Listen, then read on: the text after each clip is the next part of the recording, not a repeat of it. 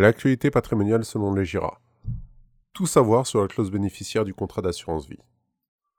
L'assurance vie est un formidable outil pour transmettre une partie de son patrimoine. C'est d'ailleurs la raison pour laquelle elle a été créée au XVIIe siècle. Facile d'utilisation et accessible à tout le monde, découvrez comment protéger vos proches à moindre fiscalité à travers la clause bénéficiaire de vos contrats d'assurance vie. Le mécanisme de la stipulation pour autrui. Ce qui peut sembler un tour de passe-passe injustifié par les notaires s'appuie en fait sur le fondement du contrat d'assurance vie, la stipulation pour autrui. Pour la rendre solennelle et lui donner force de loi, elle est inscrite dans le Code des assurances. Mais savez-vous au moins de quoi il s'agit?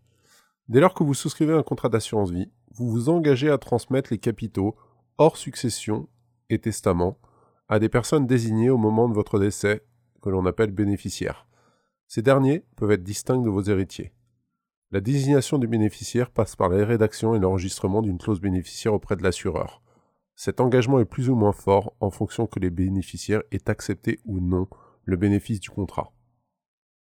Comment rédiger une clause bénéficiaire? Il est possible de rédiger une clause bénéficiaire sans être un expert du droit.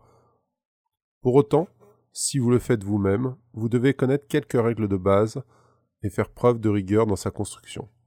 Sachez qu'il est possible de la modifier à n'importe quel moment, la modification du bénéfice du contrat se fera sous forme d'avenant. Si vous avez un doute, il vous restera toujours la clause type ou standard, qui par défaut se trouvera être mon conjoint non séparé de corps judiciairement ou mon partenaire de Pax, à défaut par part égale mes enfants nés ou à naître, vivants ou représentés, à défaut mes héritiers. Historiquement, le partenaire de Pax n'est pas intégré par la clause bénéficiaire, pour deux raisons. Soit le Pax n'existait pas au moment de la souscription de votre contrat, soit l'assureur juge que le PAX n'est pas une condition nécessaire et suffisante pour pouvoir l'intégrer dans son contrat. Si vous avez un vieux contrat qui a la clause type, nous vous encourageons à vous replonger dedans pour savoir si vous êtes concerné ou non par ce point. Dans tous les cas, vous pouvez constater que le concubin n'y est pas intégré. Afin d'être sûr que votre volonté soit respectée, nous vous conseillons de faire une clause bénéficiaire que l'on appelle libre. Cela consiste en quoi?